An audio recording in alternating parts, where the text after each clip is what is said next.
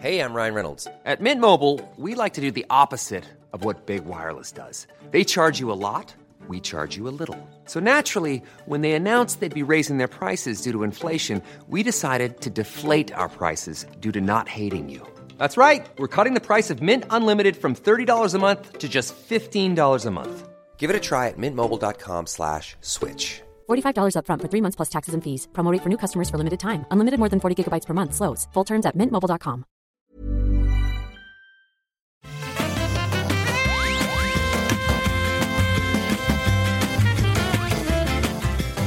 Bonjour à tous et à toutes et bienvenue dans ce nouvel épisode du formidable podcast Le Rendez-vous Jeu où on parle de l'actu du jeu vidéo, on analyse, on résume, on décortique, euh, on parle de nos expériences et des jeux auxquels on a joué ces derniers jours et ces dernières semaines. Je suis Patrick Béja et j'ai le grand plaisir de recevoir aujourd'hui, euh, bien sûr, comme tous les mois, Escarina alias Maïté. Comment ça va Escar? Eh bien, écoute, c'est la grande forme, Patrick. Euh, J'inaugure avec toi un tout nouveau micro aujourd'hui euh, de, de marque Rode. Alors, je fais pas de la pub parce qu'en fait, euh, je n'ai pas payé ce micro. Euh, on l'a eu grâce aux au patriotes du- d'un autre podcast jeux vidéo dont on ne- dont on taira le nom pour l'instant. Est-ce coup, est-ce que le nom commence par super et se termine par Gamerside? Voilà, on, on en parlera forcément à un moment ou à un autre. Mais voilà, donc euh, nous aussi, on a des gentils patriotes euh, qui nous offrent du matos. Alors l'ironie, c'est que du coup, j'inaugure ce matériel avec toi et pas avec eux, ce qui va, ce qui va les faire, euh, les faire grincer Les des faire dents. Ils aiment bien grincer. Ils aiment bien, ils aiment bien. C'est notre petit running gag. Donc euh, voilà, du coup, si le son est mieux, eh ben j'espère que tant mieux et merci. S'il y a des petits cafouillages, je m'en excuse d'avance. Non, il a l'air très très bien. Et puis en plus, Rode, c'est une marque que j'aime bien et qui fait du bon matos. Donc, Et c'est lequel C'est lequel que vous avez vous avez pris le Euh, NT euh, Mini ou NT Tu sais pas. Euh, tu tu m'en demandes beaucoup là. Je te retrouverai la, la référence tout à l'heure. Ça doit être un Rode NT. USB, euh, je pense, quelque chose comme ça, j'imagine. C'est possible. C'est en USB. Tout à fait. Ouais, donc c'est un NT USB ou un NT USB mini, l'un des deux. J'ai un mini là qui traîne juste par là-bas, il est très bien. Euh, bon, on va arrêter de parler de technique de micro de podcaster et on va plutôt se retourner vers notre ami, vers notre ami Winston. Comment ça va, Winston, alias Baptiste? Salut Patrick, bah écoute, ça va très très bien. Moi aussi, je teste du nouveau matos, mais c'est un nouveau PC, donc c'est un peu l'enfer, mais tout va bien. Écoute, je, je compatis euh, parce que, enfin, je compatis. J'ai depuis ce début de semaine lancé l'enregistrement et tout le travail sur le nouveau PC qui est très très Ouais. beau euh, et que il est tellement beau que j'ai toujours eu mes PC sous mon euh, bureau et là je suis en train de Ouais. réfléchir à le mettre sur le bureau tellement il est beau avec des belles lumières et une belle, un beau boîtier Define de que d'ailleurs on voit la boîte. Juste ici, Fractal Design. Euh, oui, je vais peut-être le mettre sur le bureau. T'as t'as Ah bah, réussi à avoir une. obligé de le mettre sur le bureau. Je comprends. T'as- T'as réussi à avoir une, bol- une belle carte graphique? Euh, pff, ouais, j'ai galéré. hein. Heureusement, je suis passé par euh, un site qui monte les PC là. c'est une marque avec un logo bleu, voilà, en quatre lettres. Et il m'avait mis une carte graphique de côté, donc tout allait bien. C'est une quoi? Euh, je sais plus, euh, c'est une GeForce, ça c'est sûr, mais alors je ne saurais plus te dire le modèle. Tu sais Voilà, pas si c'est une bon, euh, 3070, une 3060, un truc comme ça? Non, c'est pas un tru- c'est pas un truc monstrueux parce que je suis plus Ah. joueur console que PC, donc j'ai pris un truc pour jouer à des trucs pas trop récents. mais voilà, bah, c'est voilà, vrai que c'est en- c'est pas une une monstre. En phase avec euh, le podcast qui rate le train de la hype, euh, avec ça, Backlog, oui. où vous parlez des jeux qui ont 3-4 ans. Donc, ça, euh, tout à fait. C'est vrai que t'as pas besoin. C'est pratique hein, d'être un patient gamer. Du coup, tu, Ah tu payes, tu payes les jeux pas chers, tu les payes euh, parfois pas du tout parce qu'ils sont gratuits de tous les côtés. Ah, tout à fait, ouais, c'est tout à fait ça, ouais, c'est euh, c'est un plaisir. Moi, je fouille les bacs à soldes, les bacs à occasion. Et puis euh, avec euh, Epic Games ou les trucs comme ça, maintenant tout tombe cru du ciel, c'est bien. C'est quand même. On, on va en parler, tiens, quand on va parler de, du, du Steam Game Festival et de la- l'abondance des jeux euh, qui tombent de partout. Je vais quand même dire bonjour à la chatroom. Et non, Thomas, je ne trouve pas que mon PC est plus beau que mon fils. Ça n'est pas du tout vrai. Ils sont à peu près aussi beaux l'un que l'autre. Voilà, c'est, c'est, c'est, tu, tu, tu répands des fake news, Thomas. Il y en a un qui est plus silencieux que l'autre, c'est tout. Je te confirme, ça c'est certain, oui. Euh, j'ai d'ailleurs spécialement choisi tous les composants pour qu'ils soient plus silencieux. Et malheureusement, on peut pas choisir les composants de ses enfants. C'est dommage, hein. Franchement, euh, ça, ça, ça, faciliterait les choses. Euh, mais avant de se lancer dans les news, dans les jeux, dans les news sur euh, Final Fantasy XIV Endwalker, on va en parler un tout petit peu. On va parler aussi de Black Myth Wukong, de l'arrivée de nombreux euh, gros cadors de, du jeu vidéo en Chine, euh, et puis de plein de petites news. On va parler de Blizzard aussi et de plein de choses. Avant ça, je voudrais quand même remercier les auditeurs qui soutiennent le rendez-vous jeu sur Patreon. Aujourd'hui, spécifiquement, je remercie du fond du cœur, avec mes mains sur le cœur. Euh, je remercie Fabrice Moisan, Patrice Rudman, David Z, Touki 42, Thibaut Deloche, Françoise David ou David Françoise, Paltorn, merci à vous tous et également merci aux nouveaux euh, euh, producteur de l'émission. Vous savez qu'il y a euh, traditionnellement deux producteurs du rendez-vous jeu dont les noms sont cités à chaque mois, une fois de temps en temps chaque épisode. Vous vous dites, bah, c'est peut-être Lancelot, Lancelot Davizard ou alors Chulrac. Et non, c'est Johan Journet, et oui, on prononce bien Journet, qui est, a débarqué dans l'équipe des producteurs et que je remercie du fond du cœur de s'être rejoint à cette équipe qui contribue financièrement de manière significative à euh, la production de l'émission. Donc un grand merci à Johan qui a rejoint l'équipe et merci bien sûr à tous ceux qui choisissent de dépenser leurs sous durement gagnés euh, dans le financement de l'émission. Je sais que c'est pas anodin et j'apprécie vraiment très sincèrement votre sacrifice pour que je puisse faire ce travail euh, vraiment difficile qui consiste à jouer à des jeux vidéo. Donc merci à vous tous. Euh, on va donc parler un petit peu du Steam Game Festival et on va tout parler de certains jeux. Enfin, moi, j'en ai testé quelques-uns. Je sais que vous, vous êtes sur des trucs qui sont sortis un petit peu plus euh, tôt. Mais avant ça, je voudrais rebondir sur euh, ce dont on parlait avec toi, Baptiste, à l'instant. La, la oui. quantité de jeux et le fait que les jeux soient tellement abondants qu'aujourd'hui on les file gratuitement et à des prix euh, euh, défiant toute concurrence très peu de ouais. temps après, après leur, sorti, leur sortie. Euh, c'est dingue parce que j'ai l'impression qu'on n'en parle presque jamais de ce côté je pense que c'est positif de l'évolution de l'industrie. On a, vous le savez, euh, enfin tout le monde le sait, on a tendance à se focaliser sur le négatif plus que sur le positif. Mais ça, c'est un truc qui s'est installé au cours des dernières années avec la dématérialisation des jeux. Et le fait que bah, le fait qu'on puisse pas revendre facilement seconde main ou moins euh, aujourd'hui, parce que bah, le numérique ça se revend pas en seconde main, a conduit à euh, des, des soldes constantes et des combats euh, de, de, concurrence saine euh, dans les différents domaines du jeu vidéo qui font qu'il y a des gens qui donnent des jeux gratuits tout le temps, enfin en tout cas l'Epic Game Store, enfin c'est un truc qui s'est installé sans qu'on s'en rende compte et j'ai l'impression que personne n'en parle jamais, mais c'est quand même incroyable la facilité avec laquelle on peut se procurer des jeux aujourd'hui. Alors pas le tout dernier au moment où il sort, mais si on m'avait dit il y a j'allais dire 20 ou 30 ans, mais même il y a 10 ans que le marché du jeu vidéo serait ça aujourd'hui, des sorties par milliers chaque année et des jeux gratuits ou presque gratuits euh, par dizaines, j'aurais eu du mal à le croire. Toi, tu es un petit peu le, l'archétype du patient gamer, euh, si je ouais, ne m'abuse. Carrément. Ouais. Tu n'aurais pas pu faire ça il y, a, il y a 10 ou 15 ans ou 20 ans. Non, j'aurais pas pu, à moins d'acheter beaucoup de céréales et avoir les jeux dans les paquets de céréales, mais euh, tu vois, mais non, euh, il y a même dix ans, c'était impossible ce genre de, truc. Fallait. Euh... Après, il y avait euh, ce qui était bien avec le, passion gaming, c'est que ça faisait aussi un filtre, un tri de des jeux bien ou moins bien qu'on trouvait plus souvent dans les bacs ou pas. Mais là, maintenant, il y a tout qui tombe. ouais, c'est, c'est, oui, on, je pouvais pas imaginer ça il y a dix ans, effectivement. Entre et le Game Pass que... et Epic Store, c'est euh, la foire non-stop. quoi. Complètement, ouais.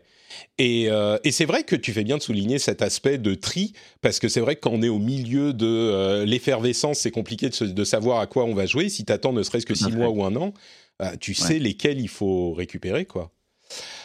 Moi, j'ai des potes qui jouent quasiment exclusivement à des jeux obtenus gratuitement à droite à gauche et qui payent quasiment rien pour. à moins un gros coup de cœur, une sortie qui. Mais ça peut arriver, ouais. Mais oui, oui, pardon, je disais mais juste sinon, ça voilà, ils, peuvent, ils peuvent se contenter de. Enfin, toute l'année, ils, sont, euh, ils ont leur petite backlog qui se remplit euh, gentiment de jeux gratuitement, euh, glanés à droite à gauche, c'est magnifique. Je voudrais répondre à la chatroom. Il y a deux personnes, il y a Fonds et Siro. Ah. qui disent j'en profite mais je trouve pas ça sain j'aurais dit concurrence j'aurais pas dit concurrence saine perso Franchement, je sais qu'on a tendance euh, à juger de tout ce qui a trait à la concurrence et au capitalisme et aux jeux vidéo de manière négative, mais je vous mets au défi de m'expliquer ce qui est pas sain dans cette pratique. Je dirais que là, on est dans une... Ah, alors, il y a beaucoup de problèmes dans l'industrie du jeu vidéo. D'ailleurs, on en parlera peut-être un petit peu plus tard dans l'émission. Dieu sait qu'il y a beaucoup de problèmes et Dieu sait qu'on en parle dans l'émission. On ne se cache jamais le, on se voile jamais le regard sur ces choses. Mais l'arrivée de l'Epic Game Store, c'est une société qui a fait énormément d'argent avec notamment... Euh, avec notamment euh, Fortnite, et qui a voulu amener de la concurrence sur PC là où il n'y en avait pas, et c'est ça qui était malsain, c'était l'omniprésence et la domination de Steam qui était malsaine pour moi, et euh, avec l'arrivée de l'Epic Game Store, ils donnent des jeux gratuitement pour se faire de la place. Mais les jeux, ils sont pas gratuits, gratuits. Ils payent les développeurs pour les rendre gratuits sur le store. Et on connaît pas la nature des deals exacts, mais je peux vous garantir qu'un développeur ne va pas mettre son jeu gratuitement sans avoir une compensation financière. Et on a parlé à de nombreuses reprises des modèles différents euh, qu'il y a pour euh, le PS Plus, le Game Pass et tous ces moyens d'obtenir des jeux qui sont très bon marché ou bien meilleur marché qu'avant. Euh, et pareil, le fait qu'il y ait des soldes tout le temps, c'est parce que les jeux numériques, bah, ils peuvent être vendus euh, pour la première fois pendant des années et des années, alors qu'un jeu physique, bah, tu peux le revendre euh, d'occasion. Et oui, c'est un avantage pour le joueur, mais on se rend bien compte que quand c'est plus possible parce que les jeux sont numériques, bah, on a d'autres avantages qui arrivent, comme le fait d'avoir bah, ces soldes qui permettent d'avoir les jeux très bon marché tout le temps. Euh, c'est je sais qu'il y a des excès à la concurrence et à ce modèle euh, capitaliste, et on va pas faire de, de politique, c'est pas forcément nécessaire, mais il faut aussi reconnaître que dans cette configuration, c'est la, version idéale de ce que ça peut donner, parce qu'il y a une concurrence, oui, je le répète, saine qui s'établit entre ces différents acteurs qui sont obligés de se battre en attirant le euh, client en lui proposant des deals, les, meilleurs euh, deals possibles. Euh, et ensuite, encore une fois, s'il y a des problèmes dans le développement des jeux vidéo et une culture toxique et tous ces problèmes, on en parle et c'est autre chose. Mais au niveau des avantages de prix pour les joueurs, pour les joueurs j'aurais du mal à trouver vraiment les aspects euh, négatifs et non sains de tout ça. Parce que on le voit bien, il y a des gens de tout type de développeurs qui réussissent leur entreprise euh, financière, qui sont là pour vivre de leur travail, que ce soit des indés qui ont des succès, des gros AAA qui marchent très bien, des euh, intermédiaires qui réussissent à vendre leur jeu, des gens qui n'auraient jamais pu se faire connaître et faire le jeu qu'ils veulent euh, et réussir à toucher leur public peuvent le faire aujourd'hui. Enfin, vraiment, il faut être particulièrement je sais pas, aigri pour trouver que là, l'écosystème euh, du jeu vidéo est, malsain par cet aspect. Quoi. Je, m'emporte ou vous êtes d'accord avec moi? Non, personne ne veut le prendre. J'allais laisser Winston euh, s'exprimer. ah ouais, vas-y, bien sûr. Euh, non, j'en sais rien. toxique. Moi, je comprends ce, qui, ce qui a été dit dans, dans, dans le chat à propos de la, de la, toxicité, mais on va dire que non, c'est plutôt sain. Après, oui, c'est vrai qu'ils se font une guerre entre eux, c'est pas plus mal. Après, Epic apporte un travail de curation qui n'avait pas Steam. Steam, c'était on te balance une brouette de jeux à la figure, alors que là, Epic, on va dire qu'ils choisissent un peu à droite à gauche des jeux à mettre en avant et gratuitement. C'est déjà un plus. Si ça pouvait aussi assainir un peu Steam, ce serait pas mal, effectivement. Euh, après, moi, juste ce que je voulais dire, c'est qu'effectivement, le temps que tu passes à jouer à, des jeux gratuits, c'est du temps que tu ne passes pas à jouer à des jeux pour lesquels tu aurais peut-être payé. Donc, euh, dans, ce sens-là, est-ce que la question, c'est effectivement, est-ce que les, développeurs s'y retrouvent plus dans un jeu que tu vas payer ou dans un jeu que tu as gratuitement, mais comme tu disais, Patrick, pour lequel ils ont forcément eu euh, leur billet derrière aussi? Ça, sans avoir les chiffres et tous les, toutes les arcanes du, de ce qui se passe euh, derrière le décor, c'est compliqué d'y répondre. Hein. Bah, c'est vrai qu'on ne sait pas précisément. Euh, par contre, tous les échos qu'on a eus, alors oh, c'est une question qui se pose légitimement, je suis d'accord, mais tous les échos qu'on a eus jusqu'à maintenant, c'est que les développeurs s'y retrouvent. Que ce soit pour le Game Pass ou l'Epic Game Store, je pense que ça fait suffisamment longtemps que ça dure pour que s'il y avait eu des entourloupes par derrière, on en aurait entendu parler. Alors, rien n'est impossible, hein, peut-être que ça arrivera, mais c'est l'impression qu'on en a et je pense qu'elle n'est pas usurpée cette impression. Il y a euh, euh, euh, Fonds qui dit également les les droits des consommateurs sont au second plan. Oui et non, hein, je suis même pas sûr. C'est un autre débat. Je pense vraiment que c'est un autre débat, mais je suis même pas sûr. Aujourd'hui, grâce à cette concurrence justement sur Steam par exemple, tu peux te faire rembourser ton jeu immédiatement sans, sans te poser de questions si tu as joué moins de deux heures va à Micromania et dis-leur ah ouais finalement il me plaît pas j'y ai joué que deux heures euh, vous pouvez me rembourser intégralement va à Micromania va à la Fnac essayer de demander ça je pense pas que tu auras la réponse qui soit plus euh, favorable aux droits des consommateurs sincèrement hein. donc euh, bon après effectivement c'est un autre débat mais on va euh, clôturer cette petite réflexion, à moins que vous ayez des choses à, ajouter. Euh, ça serait un, débat hyper intéressant à avoir sur le plus long terme, et puis peut-être qu'il faudrait qu'il y ait des gens qui savent vraiment de quoi ils parlent, plutôt que moi qui fais des conjectures. Non, Baptiste, toi, tu t'y connais bien? Non, non, j'ai un ami qui s'y connaît bien et qui me, qui me parle régulièrement de l'industrie euh, sur ça, mais moi, je m'y connais pas spécialement. Oui, bon. Ça m'intéresse vachement, et mon collègue de Backlog aussi, mais c'est vrai qu'on n'est pas des spécialistes hardcore. Après, ce qui est marrant, c'est que c'est l'éternel débat du dématérialisé versus le, physique. Et ça fait plus de dix ans que ça dure et on n'a toujours pas la réponse. Hein. c'est sûr. Et, c'est sûr qu'il y a aussi des désavantages au dématérialisé et au modèle actuel. Je dis pas le contraire. Mais bon, bref. Moi, j'ai l'impression vraiment que on se rend compte qu'il y a aussi des avantages à tout ça. Et comme on le dit depuis des années maintenant, j'ai du mal à trouver une époque du jeu vidéo où euh, les choses aient été mieux pour l'ensemble de, l'industrie, même si évidemment euh, tout n'est pas parfait. Euh, et c'était bah, mieux avant. Et, c'était, mais voilà, c'est ça, c'était mieux avant. tu sais, est-ce que je vais réussir à ne pas dire factfulness aujourd'hui? Oui, je vais, je vais être fort. On va parler un petit peu du Steam Game Festival, qui est un petit peu une illustration de tout ça. c'est j'ai failli le rater. Euh, le Steam Game Festival, c'était une euh, fête bah, de Steam où ils mettaient euh, des, des, je sais plus, il y avait des dizaines de démos disponibles pour gratuitement là encore et vraiment plein de démos de plein de jeux, beaucoup d'indés, enfin essentiellement des indés et de plein de jeux intéressants, des jeux qui étaient pas encore sortis, des jeux qui sont déjà sortis. Il y a, euh, si vous voulez vous y retrouver un petit peu, Gamecult a fait une liste des 20 jeux préférés de la rédaction parmi le Game Festival. Euh, alors évidemment, il est trop tard pour essayer les démos maintenant, mais euh, on me dit dans la chatroom c'était 500 démos. Enfin vraiment, c'était des heures et des heures et des, jours de jeu si vous vouliez jouer à tout. Euh, donc, je mettrai l'article de Gamecult dans la newsletter. Euh, si vous voulez vous abonner, c'est sur dotpatrick.com. Finissez par vous abonner parce qu'à chaque fois vous dites Ah merde, j'ai raté celle d'avant. Elle sort le vendredi. Il y a tous les liens tech et gaming que je vois et qui sont intéressants dans ma, dans ma veille.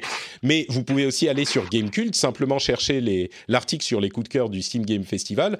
Il y en a une vingtaine. Il y en a tous ne seront pas pour vous, mais il y en avait des intéressants et moi j'en ai testé quelques-uns, euh, une petite poignée, d'ailleurs qui faisait partie du Steam Game Festival et d'autres non. Je voudrais vous parler de euh, quelques-uns d'entre eux. Euh, Forgone, le premier d'entre eux. Tiens, je vais essayer de trouver le trailer. Forgone, c'est un petit peu le c'est un petit peu le digne héritier de, de, Dead Cells. Et c'est Dead Cells, mais en version non roguelite. C'est vraiment un jeu qui est intéressant. Euh, c'est plus un une sorte de Metroidvania. Alors, j'ai tous ces jeux, j'y ai pas joué des heures. Hein. je les ai testés, on va dire, sur la durée de la démo, ou une durée équivalente à une démo pour tous les jeux dont je vais vous parler. Mais il est super sympa, il est super beau, super bien animé. Ça rappelle vraiment dans le style Dead Cells, mais on a euh, un, une mécanique de RPG qui est beaucoup plus classique avec des armes qu'on peut garder, upgrader, euh, changer et euh, qui a ce style euh, qu'on pouvait apprécier dans Dead Cells. C'est pas aussi carré au niveau du gameplay, au niveau du game feel, je dirais, c'est un petit peu moins euh, super, comment dire, millimétré, mais c'est vraiment sympa de ce que j'en ai testé. Et je crois que je peux, sans... Il est sorti même il y a un moment, hein, il y a plusieurs mois, peut-être même un an. c'est il y a une démo dispo en plus. Ouais, exactement. Donc, elle est testée au moins la démo. Euh, j'imagine qu'il est sur Switch. Je vais vérifier tout de suite, mais j'imagine qu'il est sur, euh, sur Switch. Euh, ah bah le site a pas l'air d'être accepté par Chrome, c'est pas grave, mais c'est exactement le genre de genre qu'on apprécie sur Switch. Donc Forgone, un bon petit jeu sympathique. je vais également vous parler de Narita Boy, et ça par contre, c'est l'inverse. Narita Boy, c'est un jeu qui est euh, qui embrasse complètement euh, qui est aussi sur euh, sur PC et sur sur Switch d'ailleurs, qui est complètement amoureux de son esthétique années 80. C'est à mi-chemin entre Sword and Sorcery, vous vous souvenez ce jeu des Super Brothers qui était sorti sur iOS? Ouais. c'est génial. et ben cette esthétique, c'est un petit peu, se retrouve un petit peu dans Narita Boy. Mais le truc, c'est que pour moi, ça va trop loin. C'est ça va, c'est un, c'est un platformer euh, qui est qui, il, va tellement dans l'esthétique des années 80 qu'il va carrément jusqu'à recréer l'écran. Euh, euh, ah merde, pas LCD, mais c'est cathodique, voilà, CTR, cathode, CRT, c'est ça que je cherchais, cathode ray tube. L'écran CRT dans son affichage, c'est-à-dire qu'il reproduit la courbure de l'écran, etc. C'est hyper années 80, il y a du synthwave, des couleurs néon, etc. Et c'est un peu un jeu indé qui est tellement indé, qui va tellement loin dans le truc. Je pense qu'il va que, que certains joueurs vont l'adorer, mais vraiment l'adorer. Et mais moi, j'ai été euh, fatigué rien qu'à l'idée de devoir continuer dans cet environnement et dans cette euh, complaisance. Genre, t'as presque l'impression qu'ils font les trucs en indé juste pour faire chier les gens qui, euh, enfin les, développeurs triple A, tu vois. C'est genre nous on peut le faire euh, comme ça et on est, je sais pas, c'est difficile à décrire. Il y a aussi une démo, je crois peut-être, mais euh, c'est ça va très très loin dans le dans l'intention d'artiste et c'est vraiment admirable. Le travail esthétiquement c'est magnifique, c'est c'est très travaillé mais c'est trop pour moi, quoi. Euh, il passe des heures, enfin des heures. Il te faut genre une demi-heure de lecture de euh, euh, ah la motherboard a décidé qu'il fallait faire ceci. Tu es rentré dans l'ordinateur et tu as maintenant accès à la technosword. Et avant qu'il y ait un petit peu de gameplay, il te faut une demi-heure de te balader dans des environnements tron et 8-bitesques, rétro-pixelesques. et en même temps, les animations sont super belles c'est pas pour moi, mais c'est vraiment un jeu euh, très très travaillé et qui plaira à beaucoup de gens, je crois. Euh, donc ça c'est Narita Boy euh, et les autres jeux, les deux autres jeux dont je voulais parler, c'est deux jeux qui font un petit peu le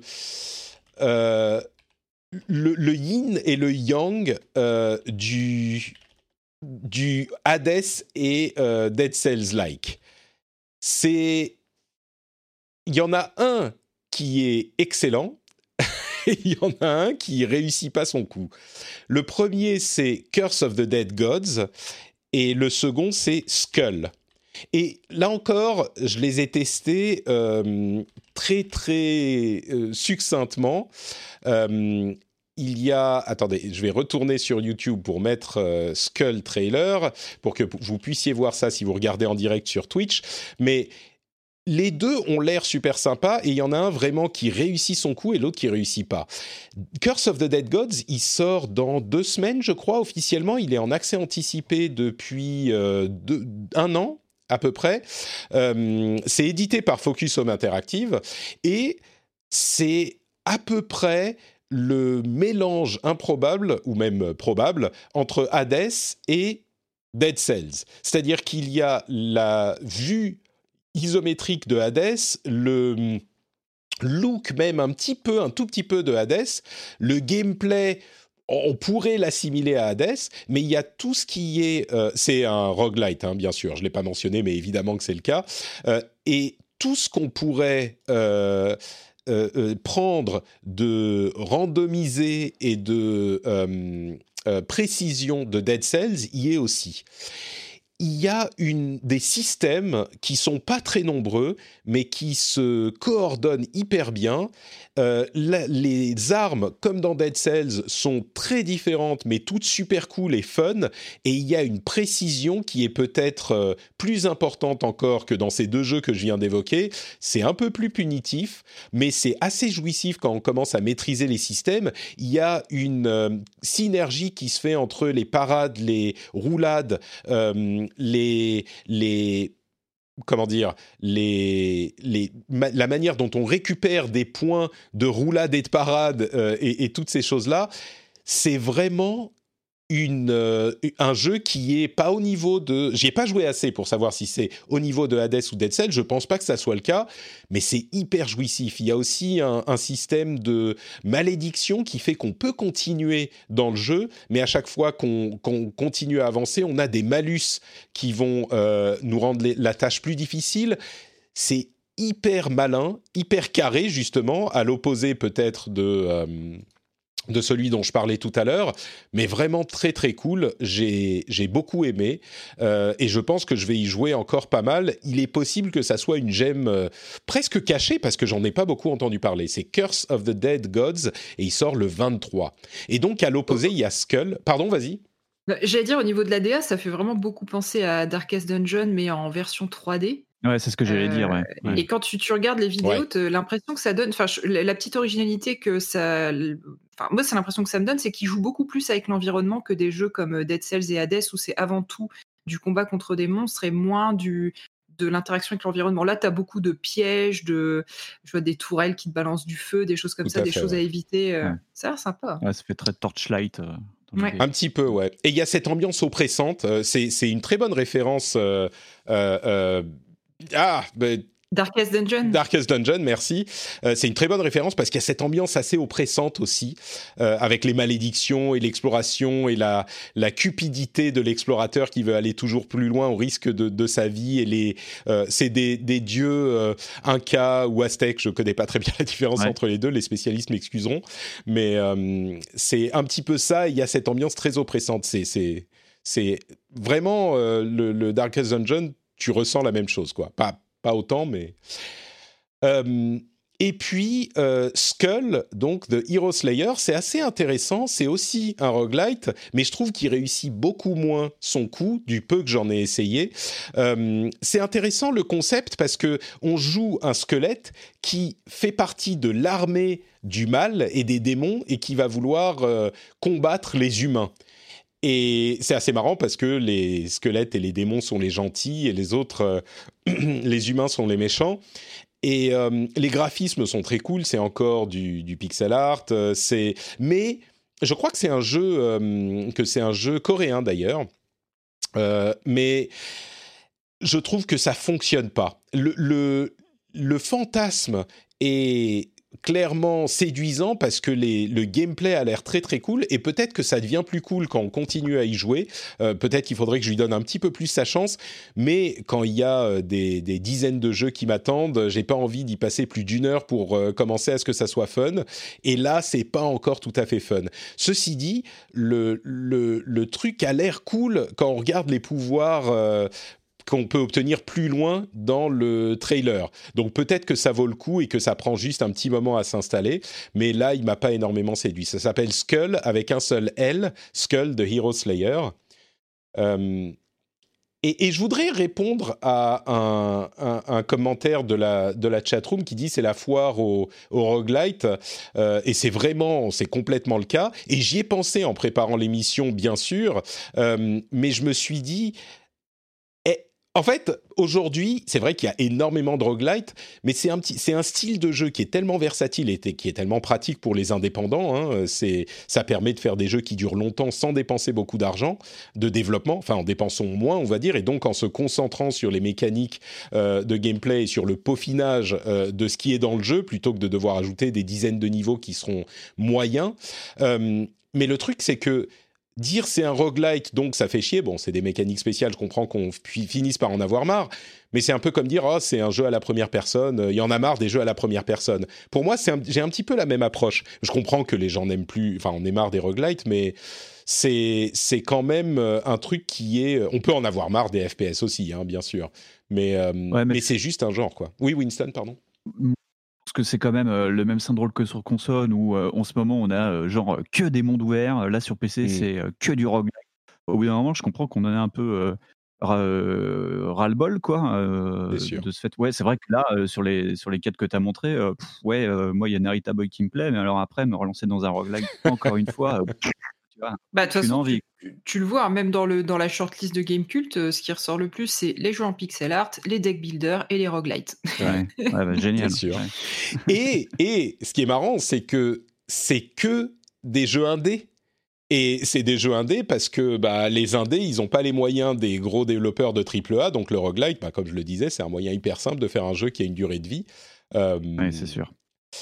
Et donc, euh, généralement, les gens qui disent oh, il y en a marre des mondes ouverts ou il y en a marre des FPS, bon, euh, je, pense qu'il n'y a pas beaucoup de gens qui disent qu'on en a marre des FPS, mais c'est des gens qui vont dire ah, euh, ah bah les triple A, tu vois, on veut quelque chose d'original. Et bon, c'est sûr qu'il y a tellement de roguelite, mais c'est c'est pour moi très symptomatique de euh, cet écosystème qu'on a aujourd'hui où les indés et les, triple, les développeurs de AAA font un petit peu jeu égal face aux joueurs.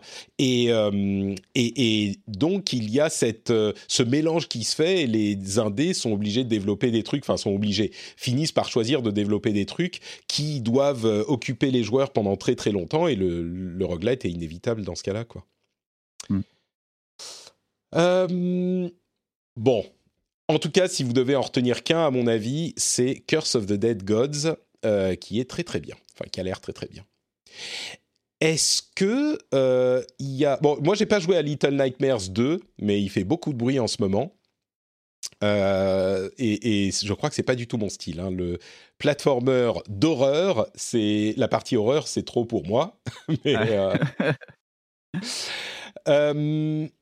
Est-ce que vous, vous avez joué à des trucs ces dernières semaines, des trucs intéressants? Peut-être euh, Winston, tu me disais que tu jouais à un, jeu sur euh, Switch? Ouais, ouais, ouais. Je, pour une fois, euh, entre deux backlogs où je joue à des jeux vieux, je, rallume ma Switch. Et donc là, en ce moment, je joue à Flippon. C'est un match 3 qui a été fait par Aurélien Regard, donc celui qui a fait Elie et beaucoup de jeux, dont Away qui a moins marché dernièrement, et par Damien Mayence, c'est le mec qui a fait Stereden. Donc c'est une direction artistique vraiment chiadée et c'est un match 3 très sympa où tu peux te déplacer que horizontalement. Donc ça met un peu plus de challenge dans le jeu et c'est très coloré, c'est très stressant, ça va très très vite et il y a une petite histoire très sympathique à base de d'une nana qui ramasse des minerais dans l'espace. C'est très rigolo, voilà. Après avoir fait une émission sur Dead Space où c'était des mineurs dans l'espace, ben je fais une autre émission des mineurs dans l'espace. C'est pas la même ambiance. C'est pas la même ambiance, voilà. Mais je vous le conseille, ça coûte rien et c'est très très sympa, voilà. C'est, est-ce que c'est euh, il y a quelque chose qui le différencie d'un autre match 3 ou c'est juste un bon match 3 comme on en connaît? Tu vois, quand, quand, quand je parle de 12 euh, euh, roguelites d'affilée, je me dis. Je savais que tu allais me tomber dessus sur ça parce que c'est vraiment ça c'est le roguelite ou le match 3. Voilà, moi j'attends le roguelite match 3 bientôt. Mais, ah, ouais, ouais, Est-ce que c'est pas un petit peu des roguelites tous les matchs 3 de toute façon Tu recommences systématiquement.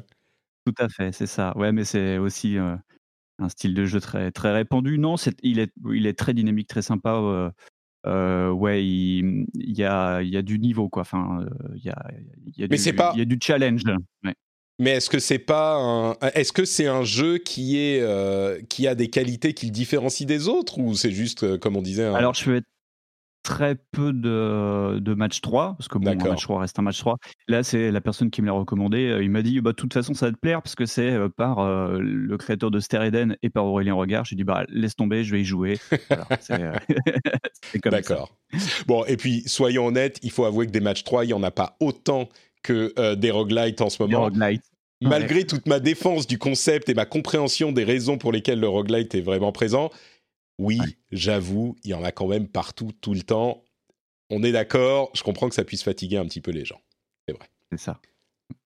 Euh, et j'ai entendu dire que tu étais, euh, Maïté, sur un jeu, sur un gros jeu de l'année dernière qui est sorti dans un fanfare de joie et de bonheur. Euh, c'est ça, moi aussi je fais, moi aussi, je fais du rétro gaming. Euh. Euh, donc, bah, en ce moment, je suis sur Cyberpunk 2077. Je ne me suis pas laissé abattre par euh, la vague de hate plus ou moins mérité selon, le, selon les sujets concernant ce jeu. Et donc j'y joue sur mon PC, euh, sur ma carte graphique euh, qui commence à dater, puisque on reviendra pas sur mon épisode de Shadow. et j'en suis à 45 heures de jeu et je m'amuse beaucoup. Donc, euh, donc voilà, je trouve que l'écriture est, est, plutôt cool. je ressens pas du tout l'aspect un peu cringe dont j'avais entendu parler avec des sextoys partout et des blagues de cul partout. Je le enfin moi je je le ressens pas du tout. Sur les sextoys spécifiquement, ils les ont virés. Hein. Les, ils ont mis un ah, patch pour enlever. Euh, alors ensuite, les blagues, je suis sûr que c'est les mêmes, mais les sextoys spécifiquement, ils en ont effectivement viré. Ouais, alors euh, il y, en a un peu à droite à gauche, mais bon. Ouais, il y en a, il y en a pas autant qu'il y en avait au début. Euh, par curiosité, je suis sûr que des auditeurs se poseront la question. Tu joues sur quelle carte graphique Tu dis qu'elle est Une 960 et ça passe plutôt bien. Waouh Ah oui, d'accord, 960, bah c'est encore plus petit que ma 970. Ok. Alors forcément, visuellement en jeu, c'est pas c'est pas ouf, mais euh, bon, en, l'occurrence, moi ça me dérange pas. Je pense qu'en fait, il faudrait surtout pas que j'y joue sur une 3080 et que je retourne sur ma 960. Ouais, c'est ça. Ah Donc si tu veux, vu que j'ai connu que le jeu euh, sur la 1080 au temps où j'avais euh, mon, accès Shadow, euh, je vois pas une, une, énorme différence. Mais là, je vois les images que tu es en train de passer là sur le, on est on est vraiment très loin de ça. Après, on est on est c'est quand même beaucoup mieux que ce qu'on a pu voir sur PS 4 et Xbox One. Hein. Je vous rassure, ça reste quand même. Euh, non, c'est potable. Euh, on va dire que c'est complètement mm. jouable. En tout cas, c'est fluide. Au niveau du gameplay, euh, les, les, combats, la façon dont c'est dont c'est exploité, euh, je, je, trouve pas ça euh, révolutionnaire. Enfin, au final, tu as, assez peu de choix, je trouve, sur la, la façon dont tu peux gérer les combats. Tu peux pas avoir des pouvoirs de, de netrunner comme j'aurais aimé que ce soit possible. Donc, c'est pas cette partie-là est pas surexploitée. On va dire, ça aurait pu être un peu plus, un peu plus pas révolutionnaire, mais un peu plus creusé. Par contre, je trouve qu'au niveau de l'écriture, c'est très chouette. Moi, je m'ennuie pas. Je trouve qu'il y a vraiment un contenu. Euh, il y a une générosité dans le contenu qui est assez ahurissante. Je fais toutes les quêtes avec beaucoup de plaisir euh, et je trouve qu'elles ont, voilà, elles ont toutes euh, une écriture. Voilà, moi je m'ennuie pas, je m'y retrouve sur le côté RPG malgré tout ce que j'ai pu entendre. alors c'est sûr que t'as pas des impacts sur l'histoire qui sont complètement tarés, mais t'en as quand même. Donc c'est peut-être pas le, RPG de, du siècle, mais ça reste, je trouve, un, très bon jeu si on met de côté toutes ces histoires de bugs et de finition, je trouve qu'il mérite vraiment pas euh, toute la, hate qu'on a pu entendre dessus. En tout cas, moi, je m'amuse, euh, je m'amuse dessus euh, sur le, jeu dans son état actuel. Peut-être que dans un an, ce sera plus du tout le même jeu et qui sera encore mieux. Je sais qu'il y a beaucoup de gens qui conseillent d'attendre avant d'y jouer et c'est sûrement un bon conseil. Mais en tout cas, moi, sur ma 960, écoute, je suis à 45 heures et je veux continuer à faire toutes les quêtes que je croise. Je m'amuse beaucoup. Donc, donc voilà, je passe du bon temps, quoi. Très bien. Bah écoute, euh, je suis content qu'on puisse euh, faire justice à Cyberpunk parce qu'il y a beaucoup de gens qui l'apprécient. Donc euh, tu, es leur voix. moi, vous vous en doutez, avec ma nouvelle machine et ma 970, ma, ma 3070, je l'ai lancé. Et le truc, c'est que je suis pile au tutoriel du hacking. Et comme j'ai très très peu de temps pour jouer, j'ai généralement, je sais pas, 20 minutes, une demi-heure, euh, quelque chose comme ça. À chaque fois que je le lance, je me retrouve dans ce début de tutoriel de hacking qui me saoule, mais à un point, c'est inimaginable. Et je le lance, je me dis, ok, je vais faire le hacking. Oh non, ça me saoule trop, je, je, vire le jeu et je me remets à faire une ou deux parties d'Overwatch. C'est terrible, j'ai honte, j'ai honte. Mais bon, c'est pas que Overwatch, j'ai aussi testé Skull et, et Curse of the Dead Gods et tout ça. Mais rien que l'idée de devoir passer 15 minutes dans ce tutoriel de hacking qui est un petit peu euh, pénible, euh, ça me fatigue. Donc je l'ai pas encore. Il y, a vraiment, il y a vraiment très peu de tutos dans le jeu. D'ailleurs, je, trouve que c'est je vais pas dire que c'est dommage, mais je trouve qu'il y a des, fonctionnalités dans le gameplay qui sont pas forcément hyper compréhensibles. Enfin, tu vois, des fois, c'est il y a mm. des choses qui sont assez brouillons. Euh, c'est vraiment pas un jeu qui, est parfait, hein, mais mais tu t'es quand même dans une ambiance, tu vis une expérience. Je vais pas revenir sur euh, le, level de Night City qui est assez taré, mais mm, voilà, tu, sens que c'est un jeu qui, a été fait quand même avec, euh, mm. avec les tripes. Alors bon, pareil, on reviendra pas sur les conditions de travail du studio, mais Ouais.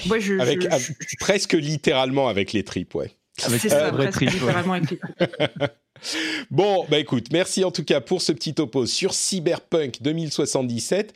Moi, je vais juste finir en disant un mot sur euh, Valheim, euh, dont vous avez sûrement entendu parler. j'imagine que vous en avez entendu parler de Valheim, non? Non? Pas du tout? Euh, Personne? En les images. Ça me dit rien.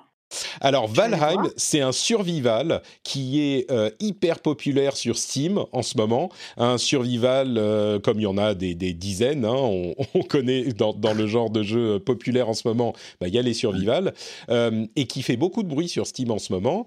Et je me suis dit, bah, j'ai jamais accroché au survival, bah, je vais tester, je vais voir ce que ça donne, parce que celui-là, il a l'air d'être très bien. C'est vraiment, comment dire, il est peut-être très bien, hein, mais... Non, c'est bizarre. C'est vraiment bizarre. Il y a des aspects qui sont très beaux et des aspects qui sont assez pixelisés. Euh, c'est un petit peu étrange, mais au-delà de ça, c'est vraiment Steam le jeu. C'est genre le jeu qui ne peut exister que sur PC, pour les joueurs PC qui sont vraiment des joueurs PC. Tu vois, ils ont leur badge euh, PC Master Race. C'est c'est le truc de la même manière que tu pourrais dire, euh, je sais pas, un, jeu euh, spécifique console rétro Japon, genre un remake de euh, Monster Boy, tu vois, c'est un jeu pour un type de joueur spécifique. Euh, bah là, c'est un jeu pour un type de joueur vraiment spécifique. Il a l'air sympa. J'y ai joué un tout petit peu, mais et, j'ai même apprécié. Mais c'est marrant à quel point c'est vraiment pour ce genre de joueur. Mais je vais continuer à y jouer si, si je peux, parce qu'il a l'air assez cool. Donc, euh, mais mais ça a l'air d'être le. C'est un ce que je dirais pour lui, c'est qu'il a l'air quand même un petit peu plus accessible, facile d'accès que les survivals que j'ai vus jusqu'à maintenant. Donc, euh, c'est ça s'appelle Valheim et c'est dispo en early access sur euh, Steam. Mais c'est pile survival. Hein. Tu, tu récupères des, des, pierres, du bois, tu construis euh, ton établi pour commencer à fabriquer d'autres choses. tu te fabriques une, une masse et puis un marteau et puis tu casses des pierres. Enfin bon, c'est survival à fond, quoi c'est Minecraft pour les adultes en fait. Quoi. Un petit peu, ouais, un petit peu, c'est un peu ça. Écoute, je, je, je, regarde ce trailer et moi j'ai une vague de nostalgie, ça me fait penser au jeu Dungeon Siege qui est sorti il y a ah, genre euh, au moins 15 ans, même peut-être plus que ça. Pour ça que je disais que c'est moche, mais c'est ouais, c'est moche quand même. Je sais pas, il y a une il y a une euh, depth of field, une euh, comment ça s'appelle, tu sais l'effet pour euh, transformer les images en ah comment ça s'appelle? En genre jouet. T'as l'impression que c'est des jouets. Il y a un terme pour cet effet graphique, cet effet photographique. Ah tu mets de la profondeur de champ très très forte et tu, mm. tu, tu prends la photo d'à ah côté. Ah, je, sais plus. comment ça s'appelle? La, la chatroom va s'en souvenir. Euh, et Fanny nous dit c'est pile un jeu pour moi. Elle a commencé à jouer Fanny euh, Tilt Shift. Merci Fanny qui arrive avec le, le, terme. Elle a commencé à jouer à Medieval, euh, je sais plus comment ça s'appelle. Euh, et c'est pile un jeu survival parce que Trinity nous en a parlé dans un épisode précédent. Et, déjà, elle, a, elle, a, elle s'est lancée là-dedans, donc je ne sais pas si elle, a le temps de se lancer. Medieval Dynasty, voilà, c'est un petit peu le même genre. Bref, euh, ça s'appelle Valheim. Écoutez, je vous propose qu'on fasse une toute petite pause pour que je vous parle de quoi? Pour que je vous parle de Patreon. Est-ce que vous savez ce que c'est Patreon? Non, mais c'est pourtant très simple. Patreon, c'est le moyen de soutenir euh, le rendez-vous jeu financièrement. Euh, si vous ne le saviez pas, tous les cool kids sont sur Patreon. Tous les cool kids soutiennent au moins un podcast sur Patreon. Et vous pourriez faire partie des cool kids. Est-ce que vous voulez être cool? Est-ce que vous voulez être beau? Est-ce que vous voulez être intelligent? Est-ce que vous voulez être malin? Eh bien, vous pouvez soutenir le rendez-vous jeu sur Patreon ou un autre podcast euh, sur Patreon. Soutenez les créateurs que vous aimez. Pourquoi pas? C'est moi, c'est cette question que je vous pose pourquoi ne pas soutenir quelqu'un sur Patreon? Peut-être que vous n'avez pas assez d'argent, c'est tout à fait compréhensible. Peut-être que vous êtes étudiant ou que vous avez besoin de consacrer cet argent à d'autres choses. Mais si vous vous dites euh, j'ai un petit peu d'argent qui traîne, j'ai euh, un café que je pourrais euh, ne pas prendre par semaine ou un croissant, tu vois, ça me fera économiser quelques calories. Et j'aime bien ce podcast, eh bien vous pourriez vous dire allez hop, vas-y banco, je vais lui envoyer quelques euros par mois.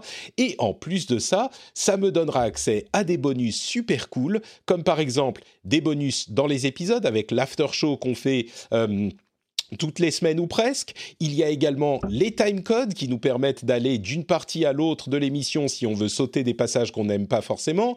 Il y a aussi euh, l'accès à la newsletter étendue. Je vous parlais de la newsletter tout à l'heure. Eh ben, la newsletter, il y a une version qui est encore plus fournie, qui est envoyée aux euh, patriotes, aux gens qui soutiennent sur Patreon. Il y a aussi l'accès au Discord étendu si vous êtes à un certain niveau, en plus du Discord qui est accessible à tout le monde. Hein. vous pouvez tous accéder au Discord. Bref, n'y a que des avantages quand on est patriote. Et en plus de tous les avantages quasiment tangibles, l'avantage principal, c'est le fait de se dire que vous soutenez une création que vous appréciez. C'est une pratique ancestrale qui a peut-être tendance à se perdre dans notre époque moderne, faite de concurrence malsaine dans le jeu vidéo et de roguelite à foison il y a une valeur qui reste, c'est celle du soutien financier des choses qu'on apprécie. Vous pouvez euh, y prendre part sur patreon.com slash rdvjeux.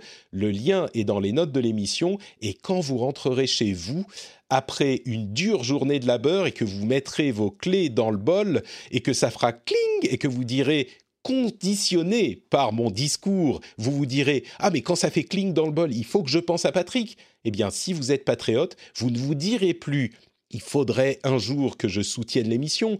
Eh bien non, vous vous direz moi, je soutiens cette émission et j'en suis fier, messieurs, dames. Vous pourrez aller voir euh, votre femme, vos enfants et leur dire Tu sais quoi, mon chéri, ma chérie, je soutiens le rendez-vous jeu et ça m'emplit de fierté.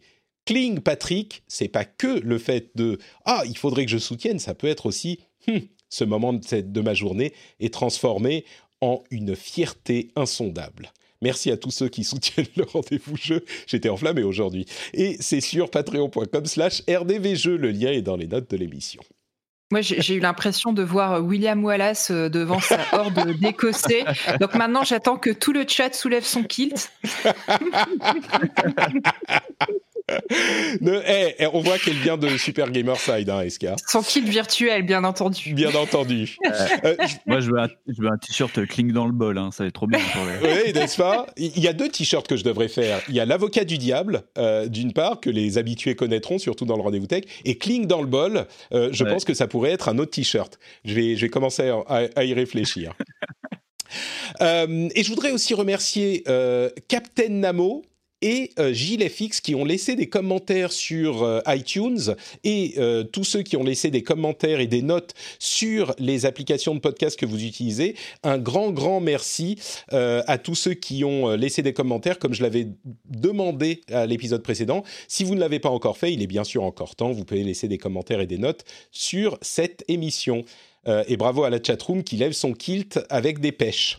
Euh, oui, le fouet de Patrick aussi. Il faudrait, pour les anciens qui s'en souviennent, maintenant je manie un peu moins le fouet, mais ça aussi, ça pourrait faire un t-shirt.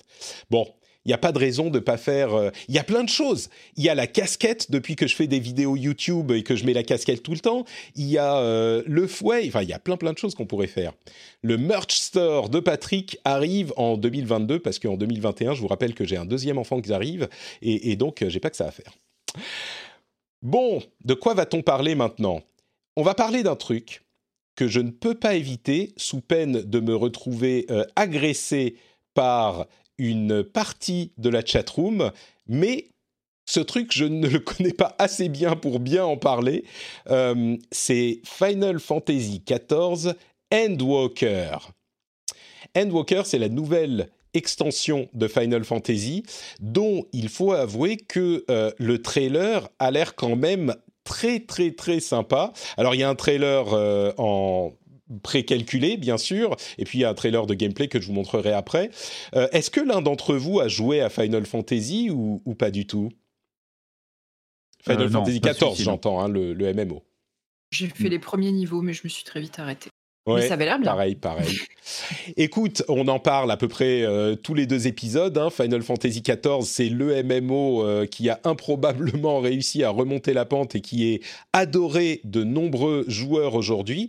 Euh, il y a une nouvelle extension qui va arriver, je crois que c'est en mai, et une version next-gen qui arrive aussi pour les consoles avec des graphismes améliorés, etc., avec une bêta pour tous ceux qui sont abonnés et qui ont le jeu sur PlayStation 5 qui est en en février, je crois.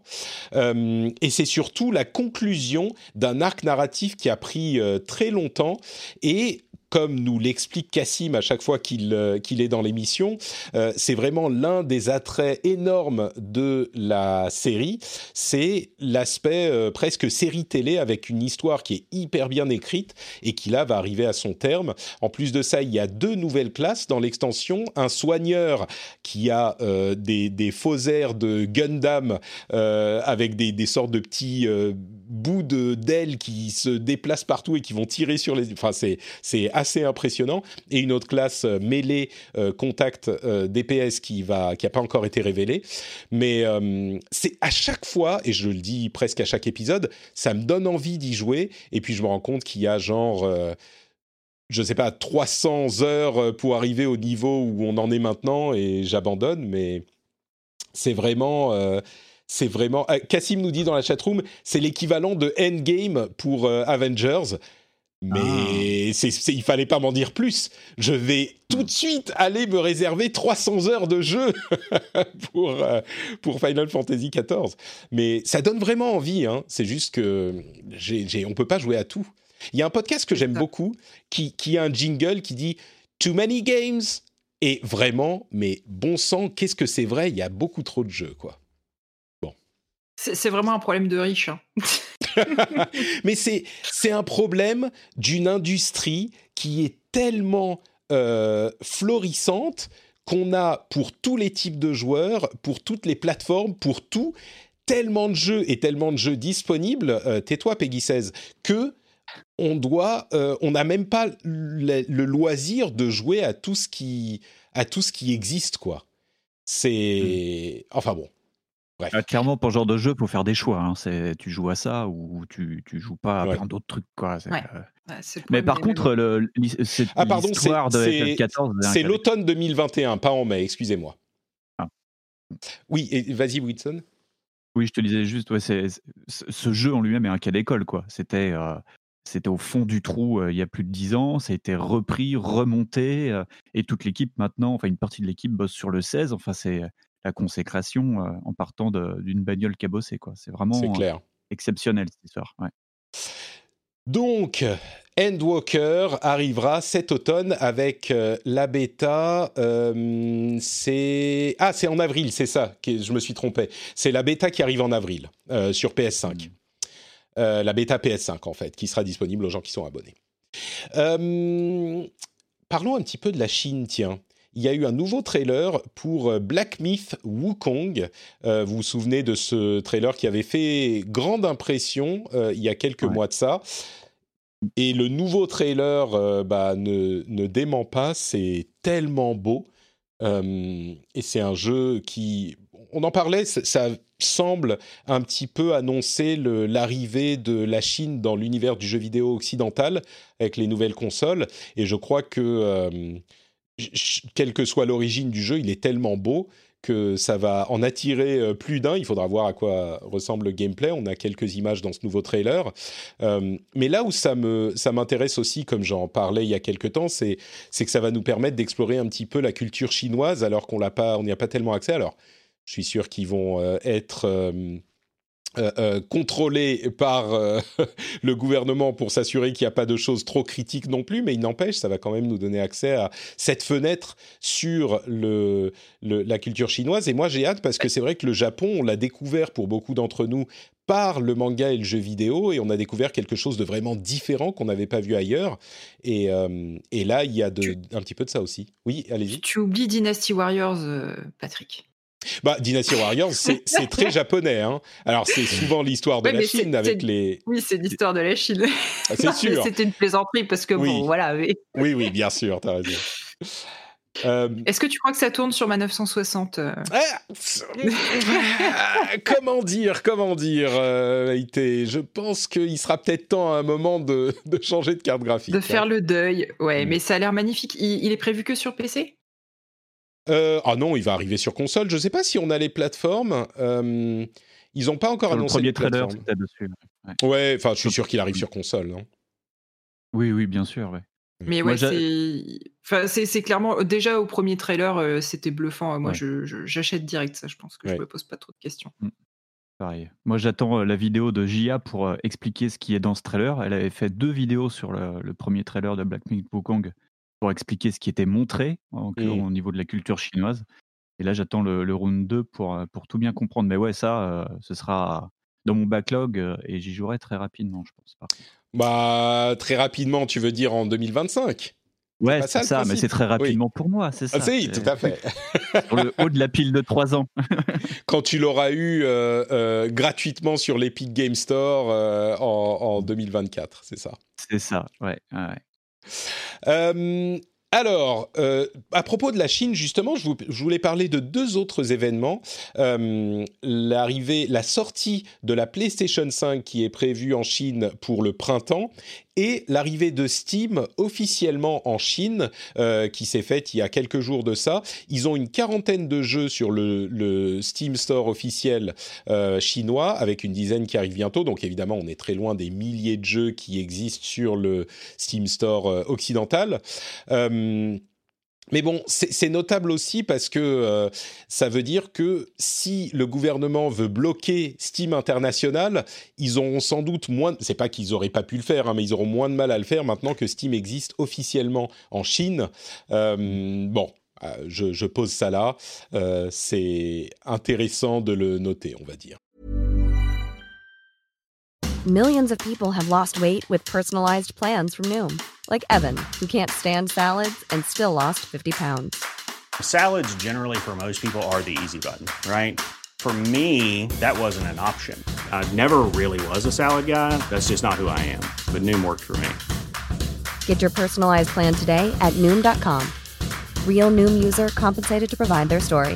In four weeks, the typical Noom user can expect to lose one to two pounds per week. Individual results may vary. Introducing Wondersuite from Bluehost.com. Website creation is hard, but now with Bluehost, you can answer a few simple questions about your business and get a unique WordPress website or store right away. From there, you can customize your design, colors, and content. And Bluehost automatically helps you get found in search engines like Google and Bing. From step-by-step guidance to suggested plugins, Bluehost makes WordPress wonderful for everyone. Go to bluehost.com/wondersuite.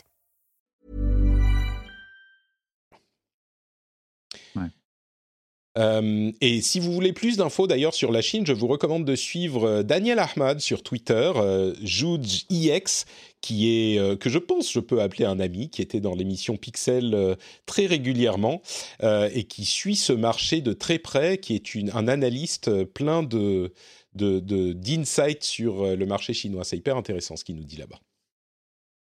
c'est vraiment le mec à suivre hein, pour la Chine. Clairement.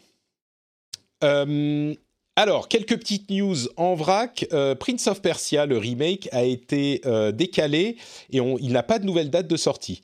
Donc, euh, ça a l'air de pas très bien aller pour le remake de, Prince of Persia. Je ne sais pas si vous l'attendiez, mais bon, a priori, ça va pas arriver tout de suite. Lego a annoncé une collaboration avec Sega pour un set Sonic. On va dire que c'est pas l'inventivité du set Mario. Hein. Un petit peu comme dans tout ce qui se passe dans ce combat éternel entre Sonic et Mario, Sonic fait après ce que Mario a mieux fait avant. J'attends Ouais, les c'est bien, tomates. c'est bien résumé. Non, mais c'est. Je veux dire la même chose que tout à l'heure, mais c'est moche. Je pense qu'à un moment, faut le dire quand c'est moche. Et c'est moche.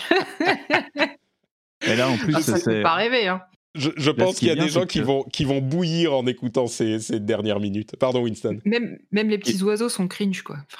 Non, mais ce, Moi, je ce qui est bien, c'est que ça, ça ressemble vraiment au Sega de maintenant. C'est que c'est même pas eux qui ont décidé de faire quelque chose. C'est euh, c'est passé par Lego ID. Donc, c'est une sous-traitance par un mec qui a décidé de faire un set dans son coin. Quoi. Donc, c'est le, le craigno s'assurer euh, à tous les points. La figurine Sonic, elle est en vente depuis des années dans un pack euh, pour le jeu euh, NFC euh, Lego Dimension. Elle était déjà moche de base. Donc, il n'y a, rien à garder. Là, c'est bon.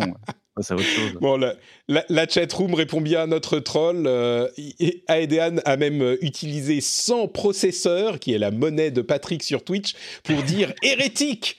Donc je suis, je suis bien obligé de le lire. Et Cassim nous a rappelé un passage douloureux de notre histoire avec le film Mario Bros.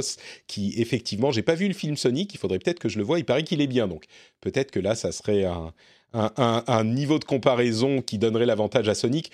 En même temps, le film Mario Bros, je me demande s'il n'y a pas prescription. hein. C'était quoi, les années 60 peut-être? Quelque chose comme ça.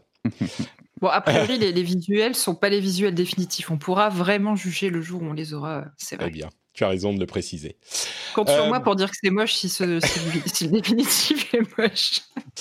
Euh, Nintendo aurait redéposé en Australie Phantom Hourglass et Wind Waker, donc on peut imaginer un 35 ans de Zelda euh, comme on a eu le 35 ans de Mario, avec des sorties paresseuses de, de classiques, mais ça serait peut-être l'occasion pour moi de les faire le jour où, je sais pas, j'aurai du temps pour ça.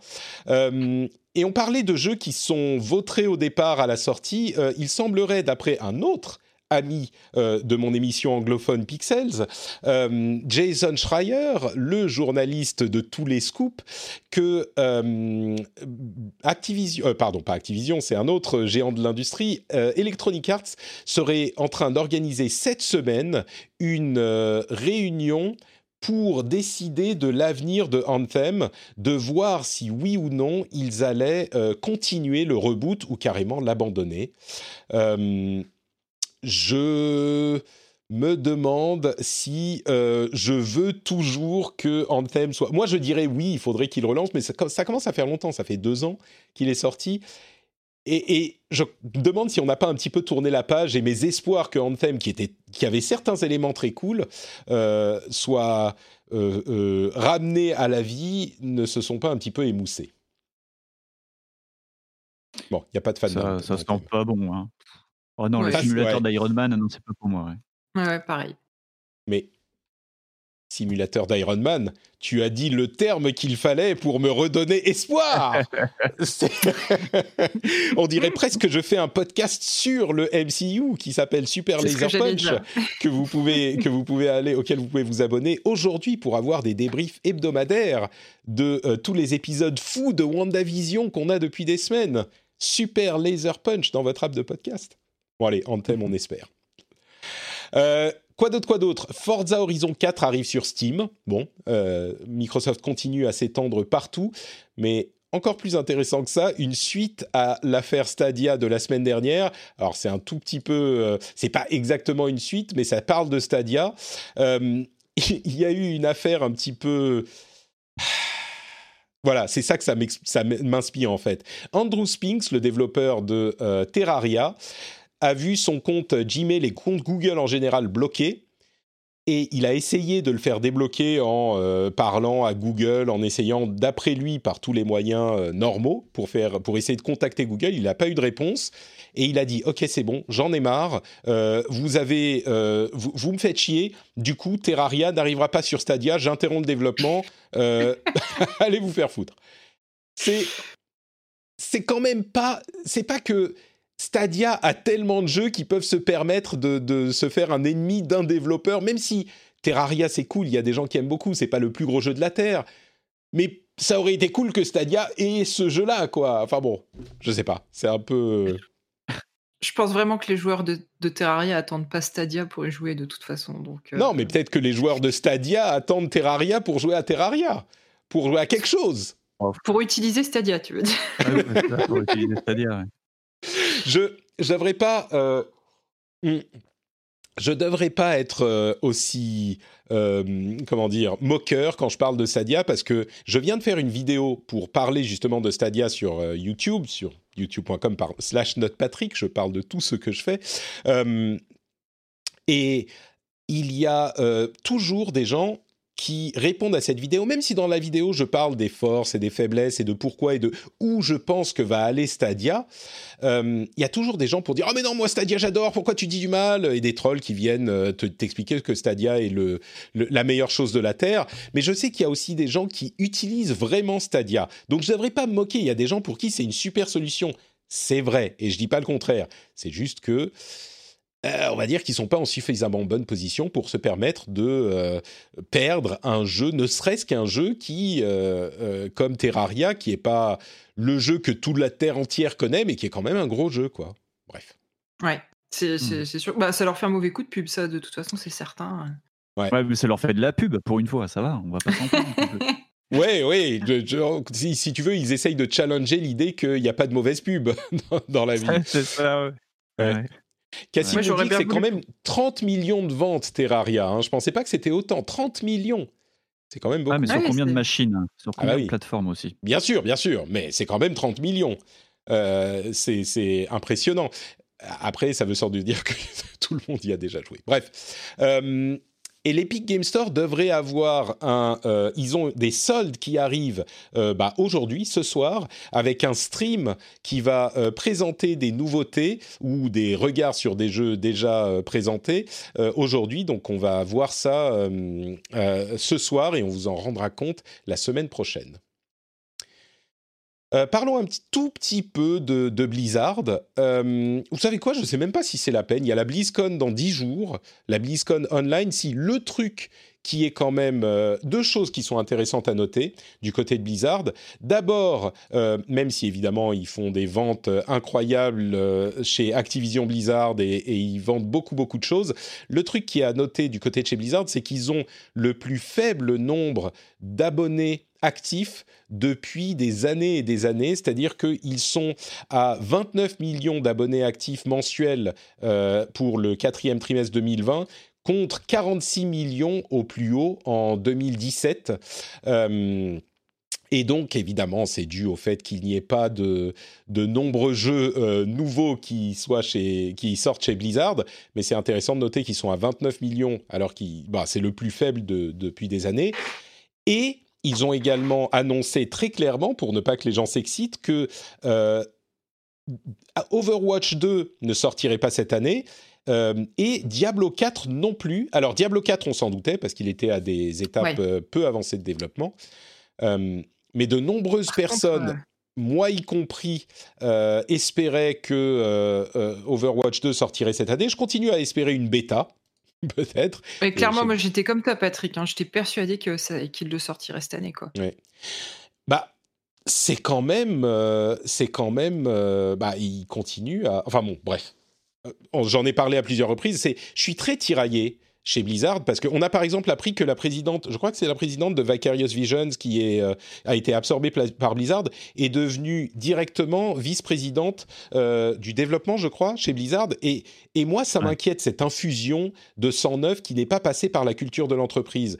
Mais en même temps, quand tu vois qu'ils vont encore en 2021 pas avoir de grosses sorties encore qui continuent à perdre des joueurs et que Activision ne les force pas à sortir des trucs je ne sais pas quoi penser parce que il semble adhérer à l'idée fondatrice de Blizzard qui est bah on sort pas tant que c'est pas prêt. Même dans ces conditions euh, compliquées sur le papier parce que tu si tu sors quelque chose tu fais rentrer plein d'argent. Et c'est le leitmotiv d'Activision généralement on va dire en tout cas l'image qu'ils ont. Donc je sais pas. Non, mais il vaut mieux qu'ils prennent leur temps, parce que si c'est pour nous ressortir un WO4 qui ressemble à un WO3 du début, euh, autant que ce soit when is done, et que ce soit bon, quoi.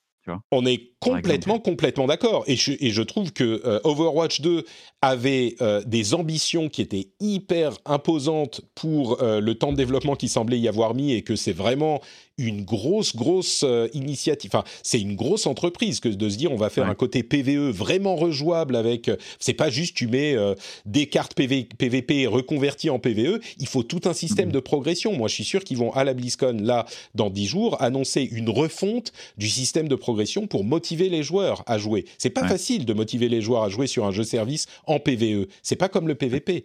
Et donc, le fait qu'il euh, qu'il respecte cette idée de bah, on va attendre qu'il soit fait. Oui, c'est le principe de Blizzard, mais tout le reste semble nous indiquer que Blizzard, poussé par Activision, abandonne ces principes-là justement.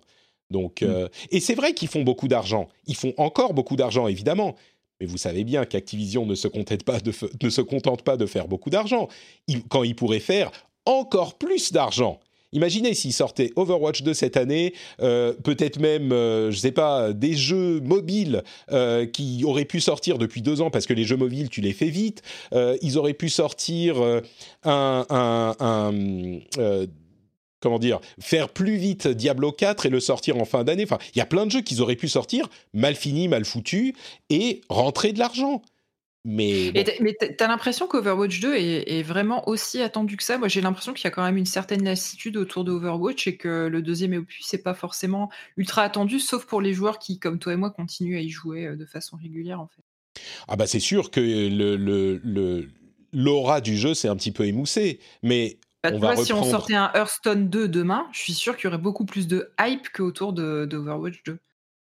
Bah, tu sais, on, reprend. Moi, je suis pas convaincu, hein, mais euh, je, reprends euh, la, la citation de Miyamoto qu'on reprend là encore à peu près tous les deux épisodes. On se souvient d'un jeu qui est euh, mauvais, pas d'un jeu qui est en retard. Et la hype de Overwatch peut tout à fait revenir si le 2 est à la hauteur ça va, ça va faire un paf s'il sort et qu'il n'est pas à la hauteur de ce qu'était le 1, qui a quand même été un très très gros morceau pour l'industrie. Euh, et, c'est pour ça que j'ai espoir quand je vois qu'ils prennent leur temps, quoi. Bref.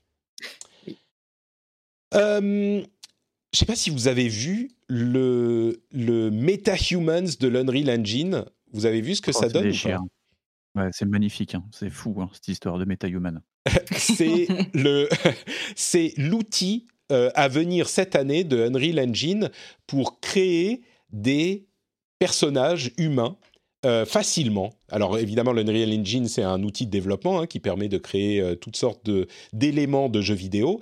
Et là, en plus du prochain Unreal Engine, le 5, qui exploitera toutes les capacités de nos dernières cartes, et c'est surtout ça qui montre en fait, c'est des visages qui sont photoréalistes, mais il montre ensuite la manière dont on peut les concevoir, un peu comme un super créateur de personnages dans un jeu. Et donc, ça facilite le développement de, euh, à ce niveau pour les développeurs pour créer des NPC, des personnages euh, très facilement. Sans, enfin, c'est un outil de développement, quoi.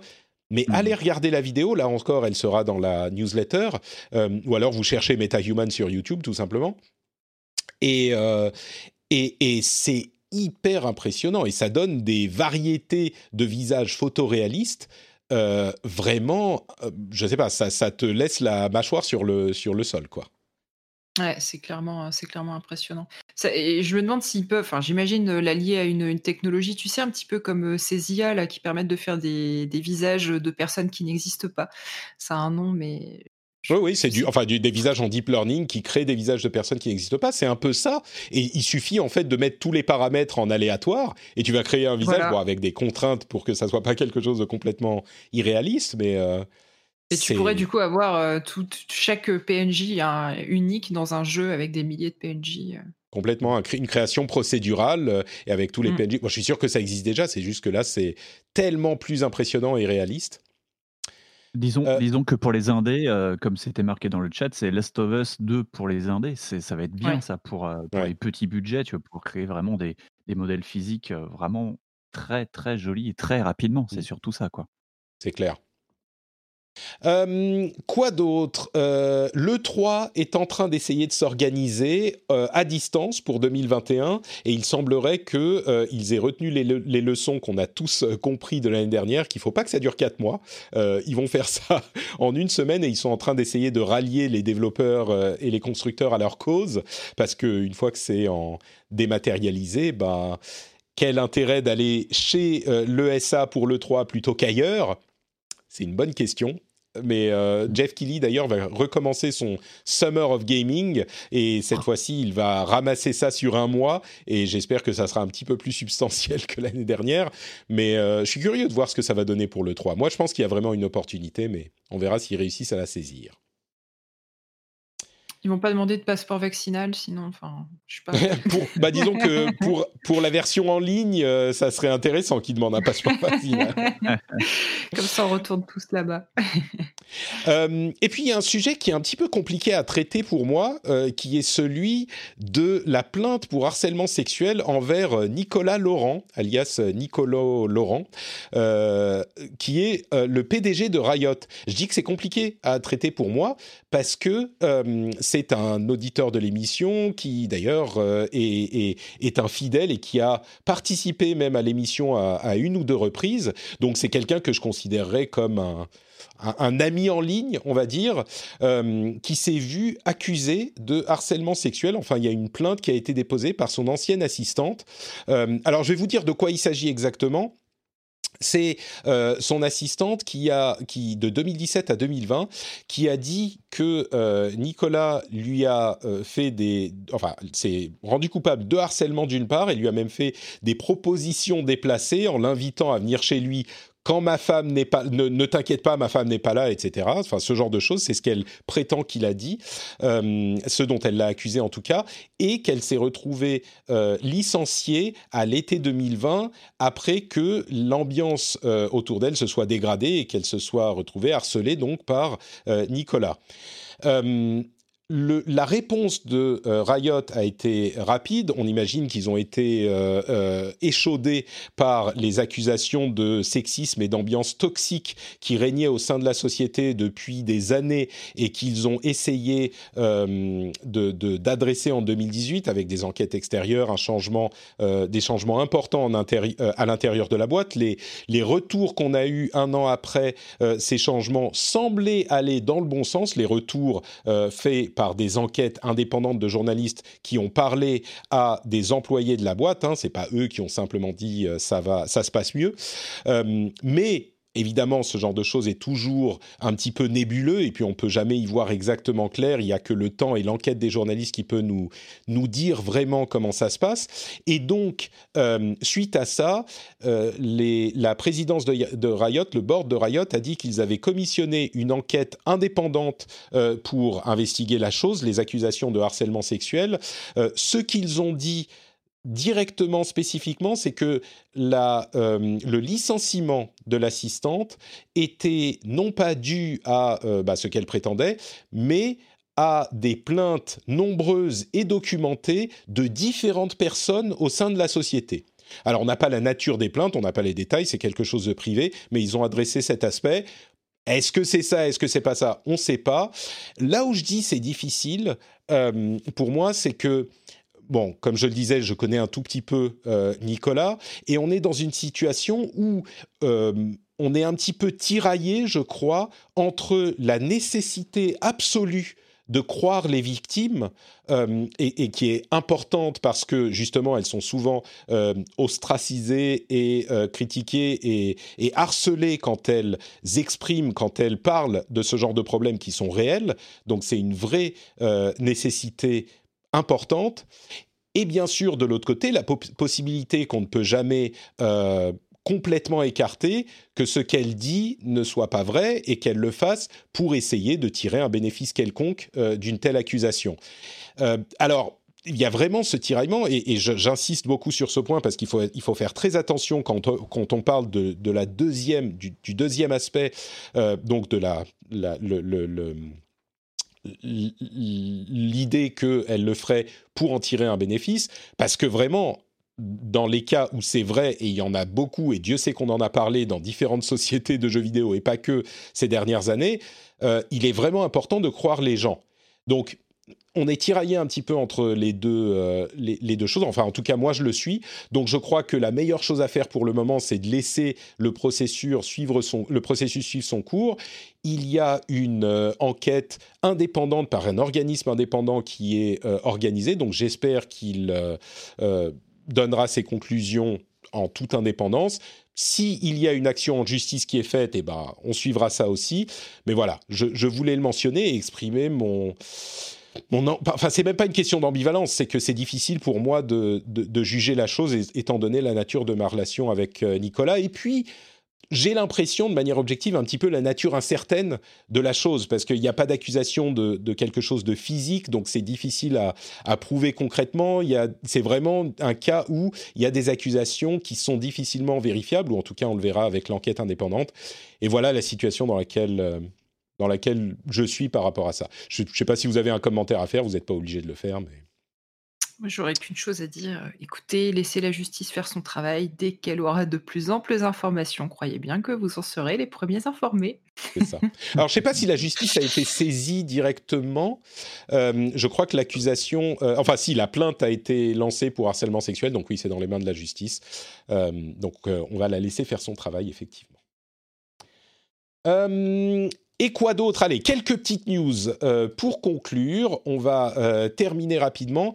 Euh, The Last of Us, il y a Pedro Pascal et Bella Ramsey qui joueront Joel et Ellie dans la série HBO. Si vous ne savez pas qui c'est, alors Pedro Pascal, je pense que vous en souvenez tous, c'est le Mandalorian, en plus de plusieurs personnalités, plusieurs personnages de la pop culture récemment, mais surtout j'ai déjà perdu son nom. Euh... Mais aidez-moi, euh, Bella Ramsey, voilà, qui ah jouait. qui jouait euh, Mormont. Vous savez, dans, dans euh, Game of Thrones, la jeune, la, la, la, jeune, euh, la toute jeune enfant qui était au conseil de je sais plus quoi dans le Nord et qui avait une attitude hyper dure et surprenante en lidant son, son, son armée et qui était hyper convaincante. Ah ouais, elle mmh. était assez exceptionnelle. Par contre, euh, elle incarnait une certaine maturité et vraiment une froideur. Je pense que c'était ça qui était euh, apprécié dans son personnage. Que, alors que Ellie, je la trouve beaucoup plus humaine et elle a cette part de naïveté. Et je, je, me demande comment elle va réussir à incarner ça. Du coup, euh, ça va être intéressant à voir. C'est sûr. Ah, bah, disons que là, en tout cas, elle jouait très bien ce personnage-là. C'est marrant parce que quand on voit les photos presse de, de, de l'actrice, on n'a pas du tout, du tout la même image que la dureté qu'elle avait dans, Game of Thrones. Elle est au contraire une, jeune fille euh, tout à fait qui a l'air heureuse, quoi, et normale, tu vois. Donc euh, je me dis qu'il y a peut-être, euh, ça, ça, a l'air d'être un choix qui sera peut-être le bon. J'ai un petit peu plus de mal avec Pedro Pascal qui est tellement partout et qui fait tellement des personnages emblématiques que je me dis est-ce qu'il va pouvoir peut-être qu'en se rasant la moustache ça fera enfin quelque chose d'un petit peu différent ah pour jouer Joel. Mais il peut pas jouer encore avec sa moustache. Il faut le mettre partout Pedro Pascal. Même dans gros goût, faut le mettre. Moi, je, j'ai un petit peu plus de, d'hésitation, on va dire, avec Pedro Pascal, mais bon, on verra. Euh, est-ce que vous avez vu ces, euh, ces TikTokers qui se déclarent leur amour pour la Saint-Valentin sur, euh, sur Minecraft? Vous avez vu ça ou pas? Non, j'ai pas vu. Il y a des, des, gens qui postent sur TikTok des euh, Will You Be My Valentine? euh, que des gens ont fait sur Minecraft avec des, des, comment dire, des montagnes russes en fait, des, des îles entières qu'ils ont construites pour euh, demander à leurs copines ou leurs copains d'être leur, leur Valentin ou leur Valentine. C'est super mignon et je voulais le mentionner. Trop cool. C'est très très mignon, il y a des trucs impressionnants. Hein. Euh, et enfin, si vous pensiez qu'on allait parler que de choses cool sur l'Internet et dans le monde des jeux vidéo, on finit avec cette histoire de euh, Happy Meal McDonald's avec des cartes Pokémon euh, pour le 25e anniversaire de Pokémon. Est-ce que vous pouvez imaginer ce qui est en train de se passer? Alors, ils ont mis dans le Happy Meal une carte euh, collector et euh, en fait, les enfants ont jamais eu le temps d'en avoir parce qu'il y, a des adultes qui ont pu acheter avant. Ça doit être un peu Exactement. C'est vraiment N'importe quoi. C'est ignoble. Les, les, adultes sont en train de toutes les acheter. Ils vont dans les. D'abord, ils sont allés voler des euh, caisses, des sans doute peut-être. Enfin, j'imagine euh, filées par des, euh, des, des employés de McDo ou j'en sais rien. Mais enfin, ils ont récupéré des caisses. Peut-être eux-mêmes les vendent. Et il y a des gens qui achètent des dizaines de Happy Meal pour choper toutes les cartes possibles. Oui, mais forcément, quand tu vois que les cartes, il y a des cartes Pokémon qui se revendent des dizaines de milliers d'euros, les mecs, c'est un investissement pour eux, quoi. C'est ça. C'est un peu comme euh, c'est Trop en bien. fait, les- scalpers de, de, De cartes PS5. Pokémon. Ah là là. Mm. Non, c'est Bon. c'est quand même triste. Bah écoute, bientôt il faudra montrer sa carte d'identité euh, pour acheter un Happy Meal et justifier que tu as moins de 12 ans. que c'est- C'est ça, exactement. Je pense que ça serait un bon système. Bon, bah écoutez, ça va être tout sur ce- cette petite partie de rigolade pour cet épisode du rendez-vous jeu. On va peut-être continuer avec un after show pour les patriotes euh, juste après ça, comme toujours, comme tous les épisodes. Mais avant ça, bien sûr, euh, où est-ce qu'on peut vous retrouver tous les deux sur Internet? Commençons par Winston. Où es-tu sur Internet? Ah ben, on me retrouve euh, sur Twitter, Winston underscore Z. On me retrouve dans Backlog Oula, ça coupe. Podcast. Et dans d'autres coupe. Dans, qui dans Backlog. Backlog le podcast, tu as coupé un petit peu. On te retrouve dans Backlog le podcast. Backlog. Ah, Backlog le podcast. Et puis dans mon autre podcast qui est Pod Monstre Trésor, où on parle euh, livre-jeu, euh, le livre dont vous êtes le héros. Voilà. Super, merci beaucoup. Euh, Escarina, où est-ce qu'on te retrouve? Alors donc, euh, comme je le dis à chaque fois, on me retrouve chez toi tous les deuxièmes jeudis du mois. Sur euh, Twitter, donc euh, @escarina underscore, euh, sur mon site Kiss My Geek avec mon équipe, et puis donc dans cet autre podcast euh, du jeu vidéo Super Gamerside. Et donc j'en profite pour te confirmer que les, les, les micros que les patriotes nous ont offerts sont bien des NT USB. Très très bon choix. Bravo. Voilà. Euh, et pour ma part, c'est NotePatrick sur Twitter, Facebook et Instagram. Vous retrouvez tout ce que je fais sur notepatrick.com. Il n'y a pas encore le lien vers Super, Laser Punch, mais il est disponible partout en cherchant, si vous aimez le MCU et les débriefs des séries, euh, de la série WandaVision, vous cherchez dans votre app de podcast et vous trouverez Super Laser Punch. Euh, et sinon, tout le reste est sur notepatrick.com, la chaîne YouTube, euh, les autres podcasts que je fais, etc. Et si vous voulez soutenir l'émission, c'est sur euh, patreon.com slash rdvjeux. Le lien est également dans les notes de l'émission et vous pouvez donc euh, soutenir l'émission et devenir une personne de qualité, euh, ce que vous êtes peut-être déjà, mais au moins comme ça vous serez sûr. Comme ça c'est réglé. Si vous soutenez le rendez-vous jeu, vous êtes une personne de qualité. Franchement, quel meilleur argument? Moi je n'en vois pas. Donc patreon.com slash rdvjeux. Je vous remercie tous de votre attention et je vous donne rendez-vous dans une petite semaine pour un nouvel épisode. Ciao à tous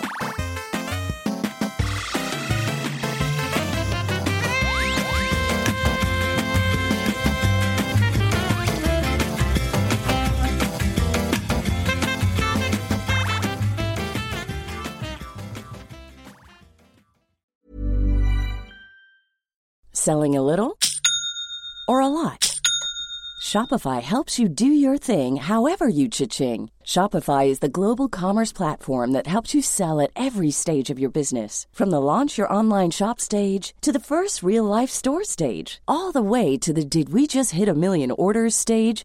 Shopify is there to help you grow. Shopify helps you turn browsers into buyers with the internet's best converting checkout. 36% better on average compared to other leading commerce platforms because businesses that grow grow with Shopify. Get a $1 per month trial period at shopify.com/work. slash work. shopify.com/work. slash work. Hi, my name is Danny Pellegrino from Everything Iconic, and I'm excited to talk to you about Club Med. Club Med operates beach and mountain resorts and is the best all inclusive getaway for families. They have Club Med Punta Cana, their flagship family resort, and many other options in Mexico, the Caribbean, and around the world. Club Med are the pioneers of the all inclusive concept, which is the best way to vacation. Great for families, groups, or even solo travelers looking for land and water sports, delicious food, and a place to make unforgettable memories. Visit clubmed.us, call 1 800 Club Med, or your travel advisor.